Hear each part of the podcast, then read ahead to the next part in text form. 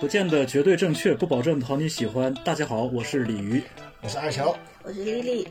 欢迎来到少数派对。今天呢，我们就来聊一聊最近比较火热的职场综艺啊。职场综艺作为近年综艺市场迅速崛起的垂直分类，是很受年轻人热捧。我发现最近在很多职场节目里，都都说自己是职场关怀类节目。职场观察与职场关怀有什么不一样的地方？对，我觉得这个是真人秀对这个职业的这种展现的一个优势。他没有，他不是演员嘛，毕竟他们都是真的是要从事这个职业的人，他有职场上的一些比较艰辛的一些打拼，还有就是呃关于这个职业的要求的一些展现。我觉得这个可能就是体现这个关怀，体现关对这个职业本身的一种关怀，而不是对个体的一些关怀。有点正能量的，就是。呃，很多人可能是站在自己的视角去理解别人的职业，但是通过这种真人秀，可能会真正理解这些职业后面的不容易。嗯，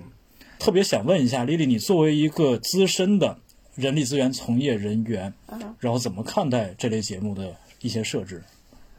我其实你会喜欢这些节目吗？我不太喜欢这种节目，因为其实对我们来讲，它还是经过编辑的。哦，对，它的视角就是最后呈现的那个，都是一些呃有有张力的一些片段。嗯嗯，它相对来说并并不能说就是这就是真的真实，对，特别真实。它它有一点励志的作用，甚至可能会。呃，让你就是有点这个情感上的情绪上的调动，莫名的就燃起来了。对你，实际上我们大家都已经是资深的职场人了，你你说这种这种燃的时刻有多少呢？我可以保保持一直燃，因为我非常喜欢看这种职场观察类节目。就是我不光是跑线的记者，就是一般一般我们写这个综艺的这种开播的这种稿子，就看前几集，包括写电视剧的稿子也是看前几集，大概有一个那个主观的一个印象，包括再结合一些，主要是采访嘛，采访完了之后，我们就可以。不需要再继续看这个节目了。有些时候是这样的，除非是那种特别大的那种制作，你是说都跟到尾的？你的意思是说，你看了这个节目采访完之后，然后这个节目已经引起了你的兴趣，你一直追了下去？对，然后我就成为这个 offer 的粉丝了。就是我从第一季一直追到第三季，而且我连 reaction 我都看，因为因为你可能不知道，就是大家在这个节目做完了之后呢，可能还会有一些番外篇啊。B 站的一些 UP 主嘛，会做一些 reaction，就会邀请一些人来一起看这个节目，然后我又会看他们的解读。我要吐槽法医这个节目的第零集那个求职篇，我还能接受。嗯嗯，在第一集的时候，他们玩剧本杀，我就不能接受了。我看的就是，我就感觉一帮法医在玩剧本杀，那有什么意思？然后明星当 NPC，根本我 get 不到任何专业的信信息啊！因为我这种人，刚才你就说了，我看 offer，我就是要看他的职业，我要获得热血。另外一方面，我要看他的职业属性。然后呢，但是他这个节目在第一集的时候，他玩剧本杀，我又看不到他的热血，我又看不到他的职业属性，那我看他干嘛？对我来说，如果是从专业性的角度，是没有任何意义的。就是它只是吸引观众，而且我刚刚也是，也是在我们的那个人人资 HR 的那些群里面在问他们大家看不看？因为其实，在业内，可能在我们这些就是做 HR 的来说，这几个节目可能对我们来说没流量、没话题性，大家没聊过，因为他可能设置的那些环节都是我们就觉得。可能是一些比较小儿科的一些那种测验呐，对他可能甚至还不如我们真实的去做一一场这个人才选拔或者是一场招聘的那个无领导小组可能经过的一些那种无领导小组讨论有那么激烈，不一定，但是。但是我欣赏就是他有拿出来他在业内的一个专家做标杆儿，然后呢还拉拿出来的都是呃就是学霸层次的标杆儿，呃准备要拿 offer 的那些人，他可能是各个档次他都选一选，都有这种代表性，嗯，然后颜值呢也确实平均平均水平以上。我觉得这样望过来呢，就整个组合看起来还比较养眼。但是你说有多专业呢？也就那样。嗯，但是我想问一下丽丽，如果如果是一个专科学历的，然后呢，他有丰非常丰富的实操经验的一个人，嗯，你会在筛九年的时候会筛掉他吗？呃，如果他有非常丰富的经验，我会留下他。嗯，但是如果单单只是卡学历的话，例如如果我们说了是大学本科及以上，嗯，那这个线真的就是一条生死线。嗯确实是很难逆袭的。甚至我们在看简历的时候，如果看到就是他是只有，比如说他在一个名校只有一年的这个学习时间。他写的是本科，那我们就肯定判断判定他是专升本。我们会往回溯，看他的以前的一些基础学历，一一一层一层的再去筛他，甚至筛到高中。所以大家拿到一份令人心动的 offer 是很难的，其实。啊，那我是纯靠运气了。所以我觉得就是，其实一个人的成长的道路真的，呃我也很理解，就是现在为什么爸爸妈妈有些人会哦会非常焦虑的带着孩子看这一类的节目，嗯就是因为他们自己经过了这个职场的艰难，他们可能没有办法系统的给你描述你为什么要看这一类的节目，但是。真的，对于一个 HR 来说，你就知道这个人的每一步体现在简历里边，都是这个脚印，都是有多深多浅，都是有价值的，决定你是不是能够做最终拿到这个 offer。嗯，但是另外一方面，我们就看这些职场类观呃职场观察类真人秀的时候，我们就会发现，我看了三季的 offer，其实我就总结出了一个经验。嗯，其实我觉得学历优势，它还是能体现出它的优势的，因为高学历的人可以体现出就是他的对于一个问题的认识，他会更全面、更有深度，可能他还会走得更远。HR 这个圈子，其实大家觉得就是，嗯、国家的这种高考啊，高考本身还是一个非常有效的一个筛选制度，勤奋程度上面其实是就是已经被判定在这个标准线上，可能就是跟其他人差距蛮大的。嗯。就是人家说一分就可以干掉一个操场的人，嗯。虽然有一些不公平的，就是地域之间有一些这种分分值的一些差距存在，但是真的是这个，所以说你进了什么样的大学，是读了班专科还是本科，对我们的参考意义在哪里呢？就在这里，他的 所以学历鄙视链还是存在的，绝对存在的，现实的职场还是很残酷的。对，非常残酷。而且你看，这个东西做不得假，嗯这个东西也掺不得水。嗯你看那个梅珍，就是我我去看了一下那个嗯八卦了一下，对他他就是士呃北大的博士，然后现在呃华东政法是准备聘他做老师的，嗯然后这个就被网友扒出来，他很多就是就曲线救国似的考上了北大，说他是因为是。呃，因因为有一个什么澳洲籍华人的身份，嗯因为大家知道，就是国内直升去考这个顶尖的清北是非常难的，那真是凤毛麟角。嗯你如果是通过这种途径上去的话，那绝对就是大家只要看到你是本科北大毕业或者是清华毕业，对于我们 HR 来说，第一眼就是要把它拿下，你知道吗？那也就是你们刚刚说的，就是在职场上你是短跑还是长跑的问题。嗯你如果是短跑，你可能这段时间你可以伪装的特别好，但是你自己也累呀、是不是？但是你长跑的话，就是你自己这个多年的这种学习能力，还有就是呃情商和智商的这种累积加成，最后就是在职场上面一路就是这样子奔跑。我觉得这个是不一样的。嗯好有门道啊！是的，嗯，但是就是你看啊，这个这个职场观察类节节目里面还有一点，我们刚才是看到了他们的学历或者是能力这个问题，是不是？还有一一点呢，我们作为一个观众在看这种综综艺的时候呢，我们往往注意的是他是什么人，他的性格是不是我喜欢的。嗯然后我们就在职场中观察类综艺里面就会会看到各种各样的人，对在这个节目里面出现。当然，对于做节目的角度来说的话，这些人的种类越多，其实节目的效果就会越好。对它种类越丰富，节目就越越有看头。对，我们就会会看到了，嗯、哪些人是我喜欢的，哪些人是我不喜欢的。呃，你你看到这种综艺里面，总会出现那种呃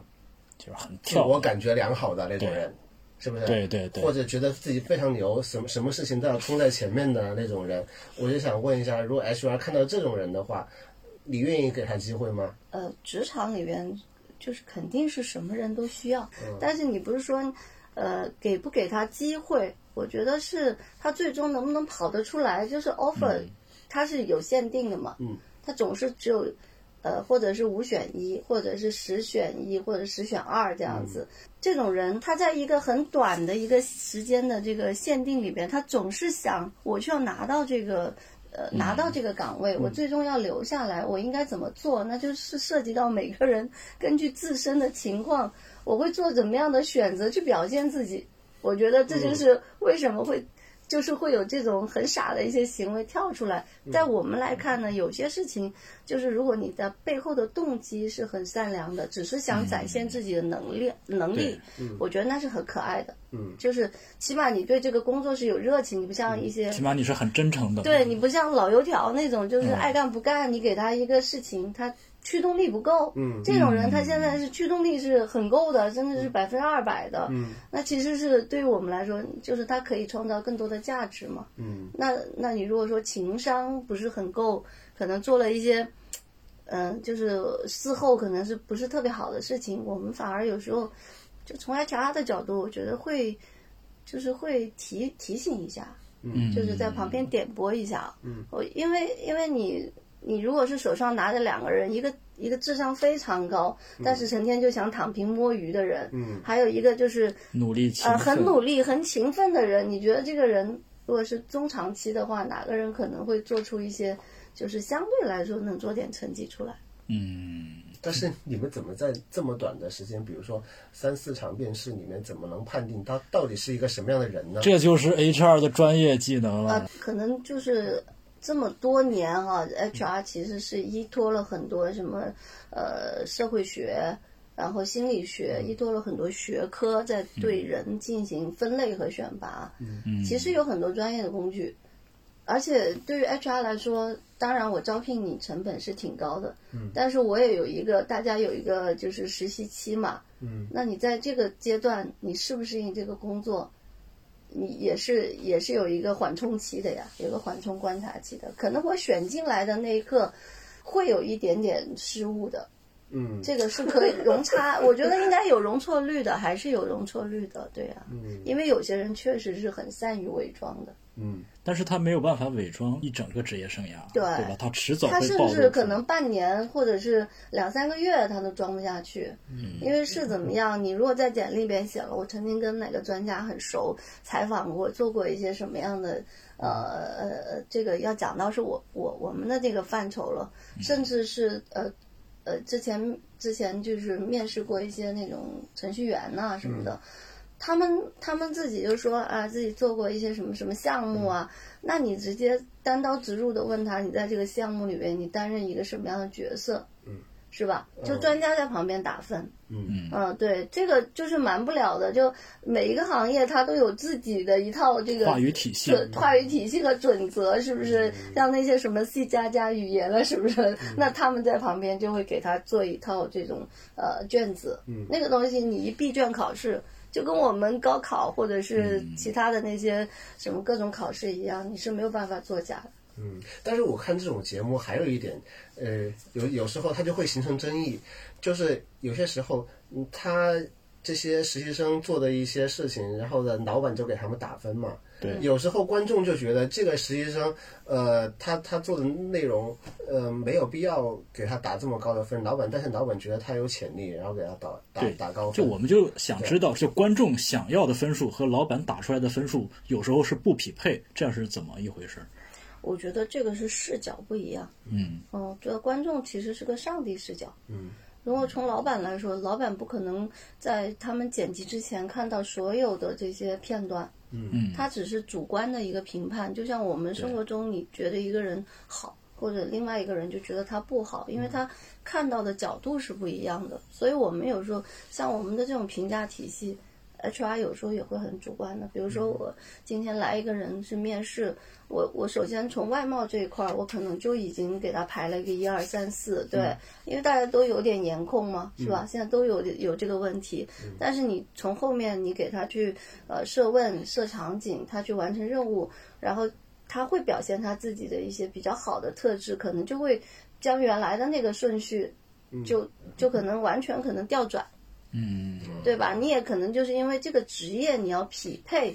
哪一个分值要更高一些？比如说你要、要去做主持人，那肯定颜值啊、表达能力啊、共情能力啊，还有这种，呃，就是受受没受过专业训练上面的这种方面可能高分一些，是不是？但是如果你做的是一个技术类的这个岗位，你的颜值到底要高到什么程度，其实不是那么重要。嗯，我就所以不，而且我也不需要他情商有多高，多会回答那些敲代码的问题。对，你能解决实际问题，对 你解决问题的能力很强，这种逻辑逻辑很紧密，然后自嗯恋的能力很强，我觉得就那够了。其实那其实节目还是有美化，那肯定是有美化。我觉得他就带着滤镜，说实话，我看不下去的原因就是因为他带着很强的滤镜，然后甚至我有时候觉得就是，如果不是因为有专家可能解读啊或者什嗯么，我我我就觉得没有没有太大的这种参照性，但是他如果没有专家解读，没有专业背景的话，那就跟一场生活真人秀没什么区别了。对。嗯，对他就是立了个标杆儿，让大家普及一下这个职业，就在这个职业范畴之内会发生一些什么，顶尖的一些最后呃一些学霸也好啊，就是这个就是一档到五档中间的这些人要去竞争一个呃在这个领域比较好的这个职位，它会发生一些什么事情，但是跟现实可能还真的不是那么。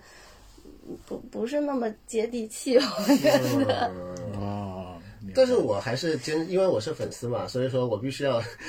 讲一讲，你就必须要我要为他洗地说话，对，我要为他说话。要洗一下。对，但是我觉得这种节目它能够起到唤起大家对这个行业，包括嗯对这个职业的一种，一个是认识，另外一个是呢加深了解，然后另外一个是呃再进一步呢，就是我怀抱热爱，我觉得能够你热爱什么？你作为一个观众，你热爱什么？我看完那个《医生记》之后呢，我都想当医生啊，我就后悔当时没有没有去学医学专业啊。他这后悔跟实际生活有什么必要的关联吗？但是我觉得就是因为他剪辑过，所以他的那个就是整体的那个速度啊就变快了，对，你会看得很轻松。但是实际上，你任何一个工作，你是需要大量的时间投入，然后绑定在这里边，甚至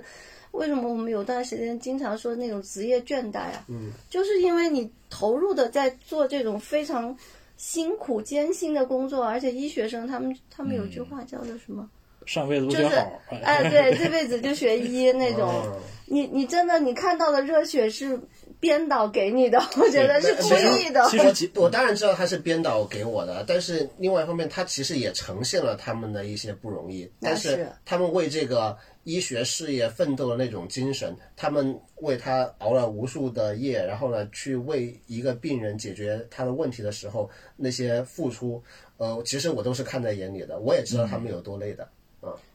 觉得他还是确实是能体现关怀，因为确实有些你看做医生，就现在医患矛盾这么剧烈的情况下，你除非家里有真的有人做医生，不然你真的很难去就是认同和理解这个职业的付出和辛苦，是，是吧？就至少我看完之后，我更能理解他们了。嗯。对，啊，对，然后我看完那个 offer 的律师记之后呢，呃，其实我对公平正义又有了更深一步的了解。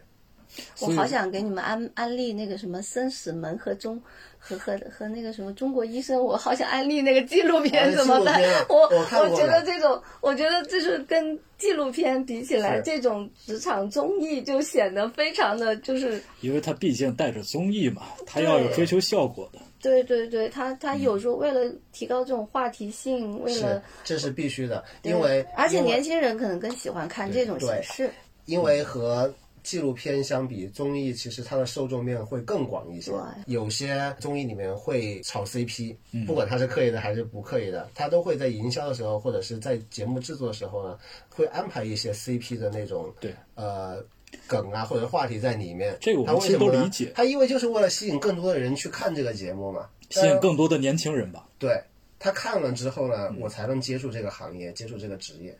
球球其实应该比较清楚，我觉得，因为他跟这条线，其实他做那个节目设定之前，我之前也了解过一些，就他们其实是很数据化的，嗯，是吧？是就是说你这个节目的设置里边有哪一些点，甚至哪一些话题，它是在以以往的那些数据里边是很爆的。它就它就像一个做饭一样，就是这个是调料，我要放多少，必须要是不是必须的？我这个节目的收视率。那你要对这个植入的广告商要有交代嘛，肯定要做一些这样的设置，我觉得可以理解。而且现在做综艺已经高级到一定的程度，就比如说他录完一集，他他现在一般是边录边播的嘛，嗯，他播完一两集之后呢，他其实看他会看数据，对对对，在那个在哪个视频平台，点上在哪个点上面，这就是互动的呃、看好处的人比较多，那就下一期什么地方去炒。是到什么地方的时候呢？大家就开始拉进度条了。对，对，它会有一个非常明确的数据据告诉你反馈，它就会在做第三期、第四期往后做节目的时候，它会规避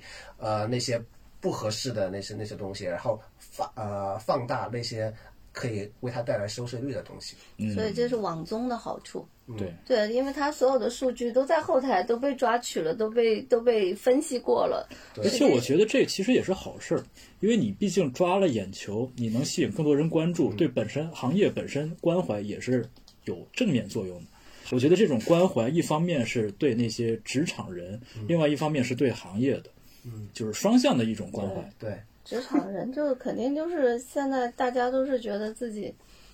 都是都是很辛苦的，每一个人都觉得自己有自己的不容易，但是可能通过就是因为有不同的人嘛，有不同的性、性别的、不同的性格的、不同的经历的，可能你有一点点投射。就有点投射作用，可能在哪一个人身上会找到自己，甚至会有共鸣。就是他们其实就是引起你的共鸣。就是曾经我也这么傻过啊，或者说我也干过这事儿，或者是哦，我曾经想不明白的点，通过看这个人的这个在这个网综里面的行为，我明白了。嗯，就是他还是会有感悟的。我觉得特别对职场小白来说，真的是还是有用。嗯，真的。我这个职场老白，我也觉得很有用。就是我经常在看他们的时候，就跟刚才丽丽说到一样的，能够持续的唤醒我的共鸣，还不是一点两点呢。我有时候看他们熬夜加班，就是医生在实习医生在熬夜加班的时候，那我也想到，那我加班写稿的时候有多辛苦啊。有些时候，为什么我没有这种共鸣呢？我在值班的时候，那他有些时候值班的时候，那些医生就是要强迫自己不能睡觉啊，那我也要强迫自己不能睡觉啊。那我想睡，那我当然要睡觉，但是我的稿子第二天要交，那我怎么办呢？我没，我不能没稿子交啊。这这想躺平而不能躺。对啊。然后别人医生随随时随地在救人，我也随时随地在写稿。那大家都有自己的职业使命和坚对持，对就你能不能坚持到这一刻，可能总得大家有精神上得找点支撑。这种这种这种这种这种职场综艺，可能就会给你注入一点点这种鸡血也好，能量也好，对就你从别人身上能看到一下，人家能坚持下来，为什么我不能呢？或者说，大家找到共鸣吗？就是是为什么我我为什么坚持？是的，就是榜样的力量嘛。就是还有一点呢，就是呃，这些现在的职场观察类综艺呢，他他选择的一些人呐、嗯，他有些时候会选择那种呃别人家的孩子，基本都是。是吧？别人家的孩子的一一个在节目当中呈现，然后呢，我们在看的时候呢，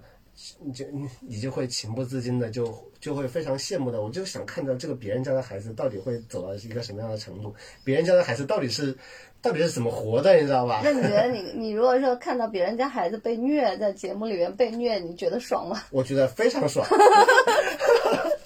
我觉得这也就是他就达到目的了。我觉得嗯真的就是就是你也不过就是一个平常人，可能就是大家都没有什么，大家都差不多，没有什对么稀奇你进入。职场都是面对的环境都是一样的。嗯，而且我努力的话，我未必见得比你差。是，对啊，就是每个人身上都有一个闪光点，哪怕可能有一些他选择的一些可我我觉得不知道是不是刻意的，可能就是有一些可能呃起点低一点的那些人身上也有一些非常闪光的特质。他其实我宁愿相信这是真实的，嗯，对，因为天人是天生会同情弱者的，就哪怕学历不是太好，凭借自己努力，他给人的震撼确实要高过就是本来就比那种别人家的孩子。你你刚才说到是同人天生会同情弱者嘛，但还有另外一面呢，就是人会慕人是天生是慕强的，慕强，但是我们慕强我们在节目中看到他也没有那么强，跟我也差不多，对不对？这就是关怀呀、对呀。第三点是关怀我们坐在呃屏幕前的的普通观众。对，对，心里瞬间就得到了平衡。原来大家都是人。呃，没有什么大不了的，他们行，我们也行。对，是的。那我们刚刚聊了职场综艺的一些节目观感哈，就是我现在发现，职场综艺从传统的求职者走上舞台，然后主动应聘，然后现在进阶到嘉宾棚内观察加素人真人秀的二点零时代吧。就是现在的节目更拼的是社会性和正向价值观的引导哈。那我就想知道，就是导致这种变化有没有什么原因？因为这是最近几年的风向，你有没有发现？我就举一个呃例子吧，嗯，你有没有发现最近几年的电视剧的风向都转变了？对，就开始走现实主义风了。对，其实综艺也是一样的，作为圈外人，我我要问一下，就是他是那个叫什么“清朗行动”，跟这个有影响吗？还是有有点影响的，响有影响，这都是一一一连串的一个环节。组合拳里的一拳，清朗哦，行动是。是的，是的。那也挺好，我觉得。对，你看电视剧都走现实主义风了，就古装剧严重严重缩减，那我综艺能不走现实主义吗？综艺现在这种职场类的现实题材也很多，嗯，就比如说像你像恋综的话，它也是走现实主义。就比如说他们聚焦的更精确的人群，半熟恋人啊，没谈过恋爱的我，嗯，这些都是很精确的群体。他们在现实中遇到的一些问题，包括像这个职场综艺也是，综艺很你很好找最近几年的综艺的新趋势的呀，嗯。市场细分就走细分路线。另外一个呢，就是你不同的角度、不同的职业去、去去做，然后另外一个还有一个素人加入进来，嗯，是不是？然后我传播正能量，这都是现在综艺的趋势啊。那你说这种素人，就比原先那些走上、走到舞台上主动应聘那些，会有什么素人真人秀这种节目形式会有什么更好的点呢？更好的点就是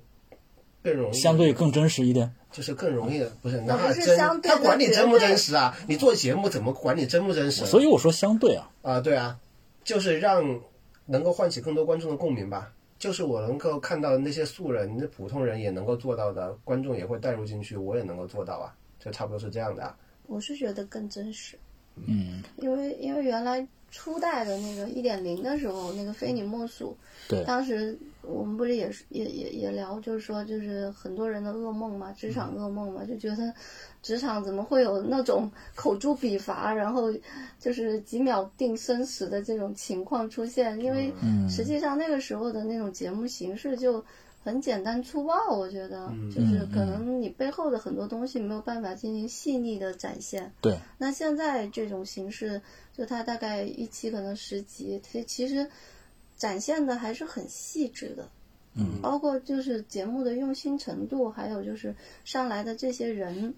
的气质，我觉得都变化了，跟一点零时代的人都不一样了。一点零时代尤其非你莫属啊，他们一些那些公司的老总什么的，好像就看起来就是就高就非常像像一排偶像一样，然后你就你只能在坐在卑微的在聆听他的叫唤。龛上，这是 职场综艺更聪明了，嗯，以一点零时代都是功能性的，我就是为了招你这个人，是不是？对对对我要用各种手段来招到你这个人，你也要用各种方法去获得这个 offer。嗯，然后往后接到现在这个阶段呢，我可能我会更柔和一点，我要十期节目我才能拿到这个 offer。那我中间我要干什么？情感交流。对啊，我要大大量的时间我们来情感交流，我来做职业体验。我觉得这也是综艺发展的一个新形式吧。嗯，也就是说，从原先的简单粗暴的功能性的一些操作，然后慢慢慢慢软化，变成现在以情感交流为主。他找的点更细，嗯，然后呢，他做的也有更深入。对我可以，我现在明确的。当年的非你莫属什么的，我各个门类我都找，但是呢，现在呢，我这一季节目我只做法医，对，嗯，是不是？它更精准，对，更精准。它聚焦在一个行业。其实我真人秀这种形式里的那嘉宾立体是丰满一些，对比起原先那种就单纯的求职者的身份，能展现更更多的东西。所以恋综也比那个就是比那个以前那个《非诚勿扰》好看呢。那个就是《非诚勿扰》，你要用多少花絮才能够把那个人给就是给体现完整了？其实就是一条 VCR，没有对对别的了。对对，是他这个这样子的话，就是不说偶偶像不偶像嘛，但是你对这个每一个嘉宾你的认识都很全面。对，嗯你刚才说到综艺制作嘛，放放素人，但是你你有你没有说另外一点吧？嗯，就是现在的职场综艺，我不仅有素人，我还要明星呢，我而且我必须要明星参与啊，明星观察团，对我他们只是坐在一个屋里在看片儿，看他们的表演。对，但是这个是不可或缺的，对他要求明星，他需要有有流量一定的流量，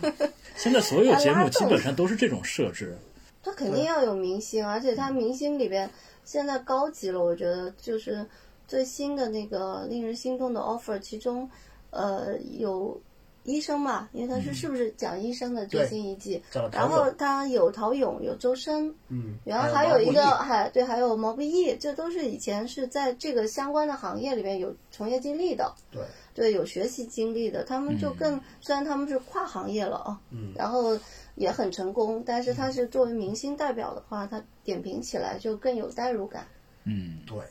我觉得也也是一这这个也是正能量，就是怎么怎么说呢，就是没有绝路，就是吧？你要人要找到自己善于发光，就是发热的地方，你就哪怕是你学医的，你也可以去唱好歌，是吧？对，但是找对人特别重要，对，你找错人，这个节目就不好看了。这是节目组我觉得法医季就找错人了，他没有找有一些见地的明星，至少他找的就是流量居多，纯路人明星，以流量为主。对，流量居多，他说不出来什么东西，没有什么内容。我就觉得那些明星就在讲自己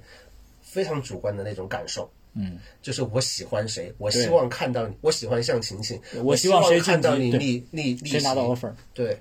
就类似于这种东西，我就特别不太感冒。也就是说，他们明明星观察团和整个节目的进程其实是不吻合的，不吻合。虽然它是同步在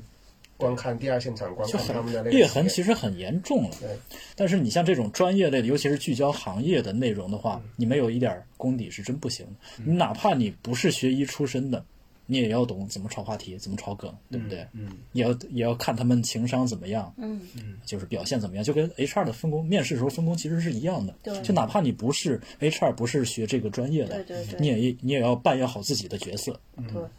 两位如何看待像这种职场真人秀里的剧本问题？有剧本，必须有剧本的。那肯定是有啊，怎么看待？我也采访过不少那个综艺的编剧、嗯制片人，嗯，他们会直直接跟我说，真人秀绝对是有剧本的。对，我们知道是有他的剧剧本是什么呢？嗯，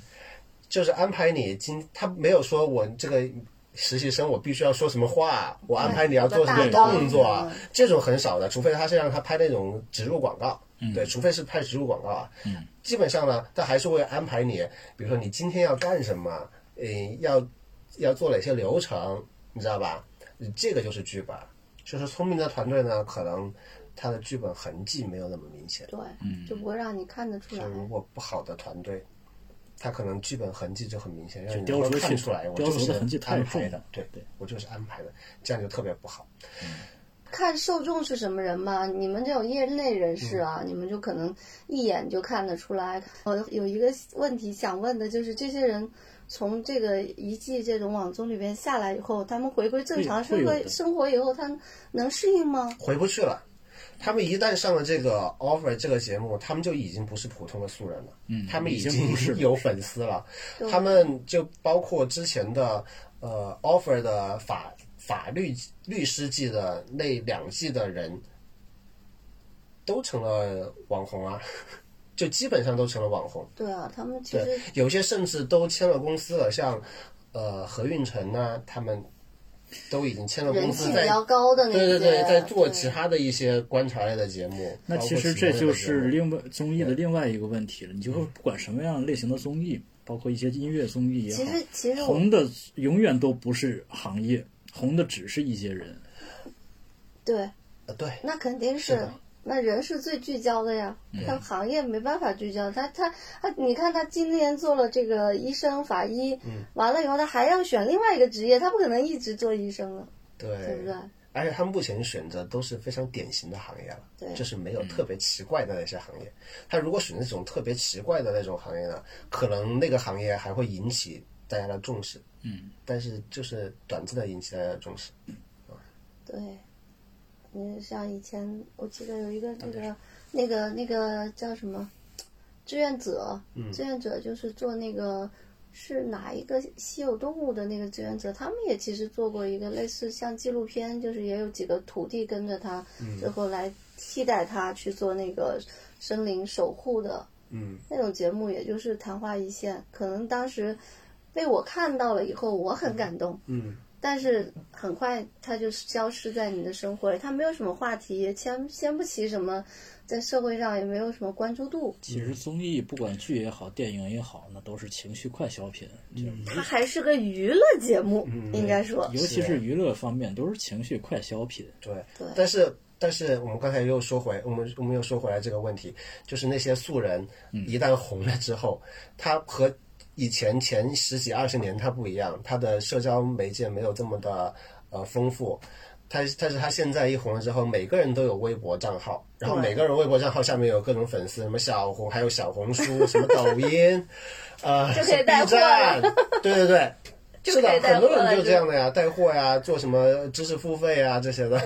对，这就改变了他的职业路径，其实跟这个节目的初衷是违背的。我觉得，你看，你看吧，他们其实不管是演也好，还是真的是进入这个职场去争夺一个 offer，、其实最后不管拿不拿拿不拿得到，他可能都没有办法沿着他原来的路径走上走下去了，是不这其是？我就觉得或多或是现少报名的人都有一颗想红的心呢。对啊对对，那肯定的。我觉得那也是，就是从颜值来看，我觉得不管是颜值、性格，我觉得都、他们起码能做综艺节目，嗯，他就就证明他们可能有往这个方向发展的这种嗯对想法，是吧？是的，细分类型的职场真人秀对职场小白而言有没有什么正向作用？这种节目它在职业信仰这个传达上面，其实做的还是挺好的。对，我觉得还是很正能量。对于很多年轻人来说，尤其特别有是职场小。白，对对对，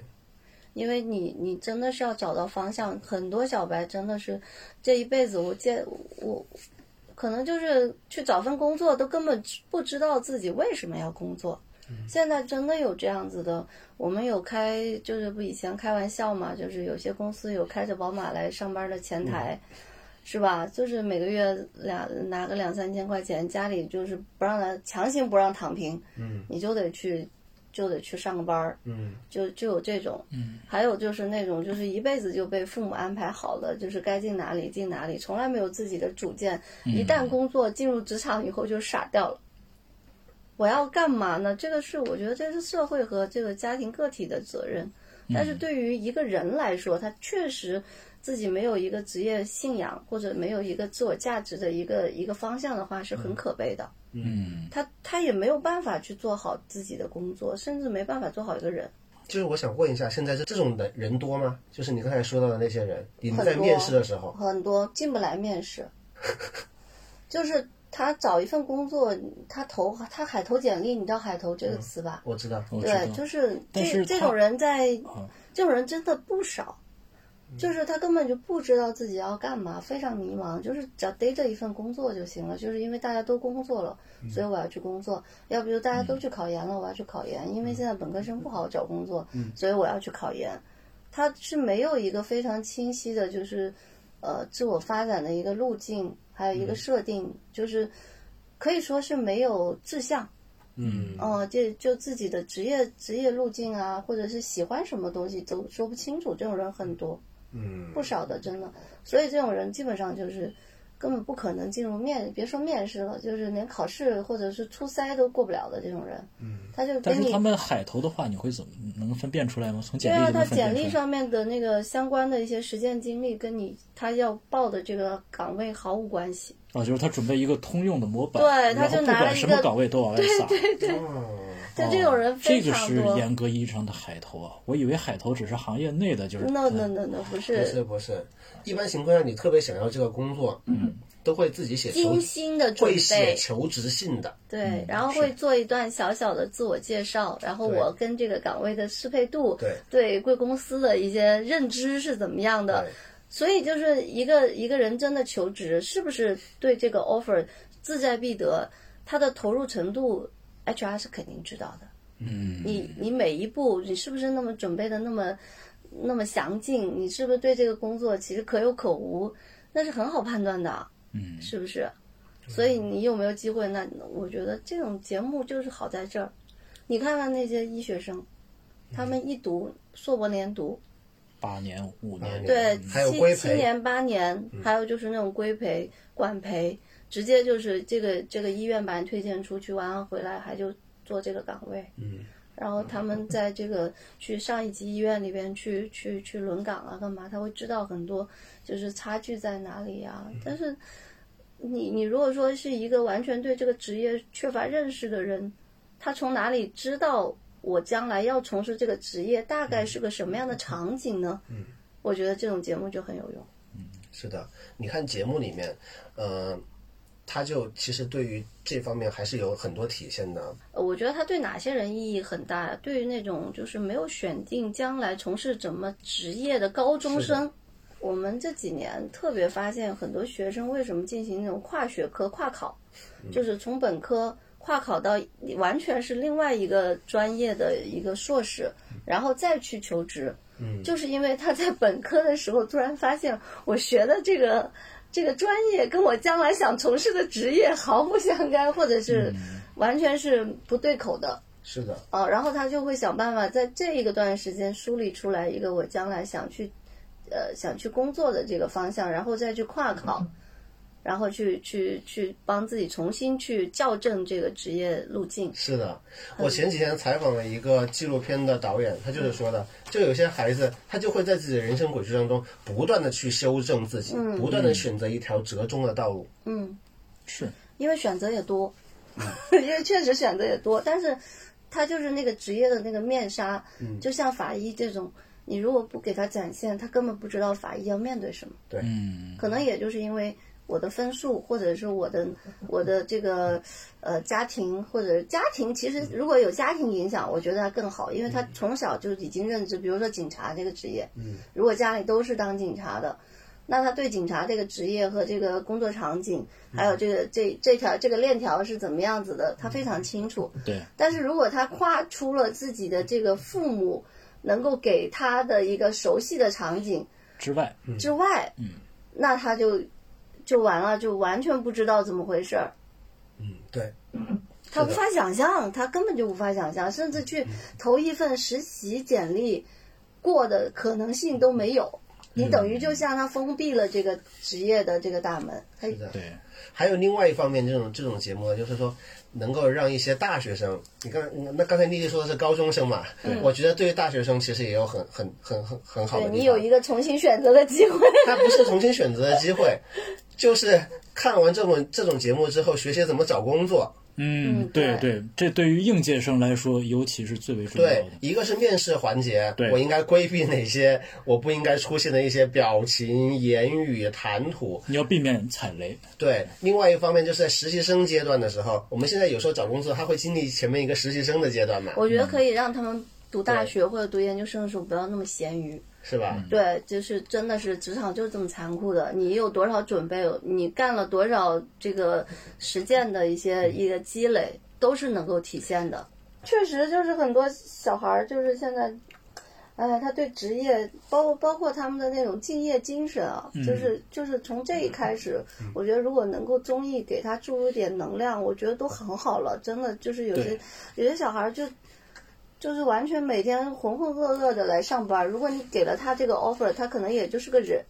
就是个机器，就就是就是个位置，嗯，对他不并不能够发挥什么样的能量，你也不知道他想要干嘛，也不知道他想要追求什么。这类节目对于大学生、甚至高中生，甚至更往前阶段的人对都有意义。因为现在职业规划赶早不赶晚，你早做，你总比因为太。卷了，对对对，尤其是像这种节目，让把就是职场残酷那一面展、展现的特别真实。嗯可能对于像丽丽刚才说的这样一少数青年哈，也有警示作用吧。对，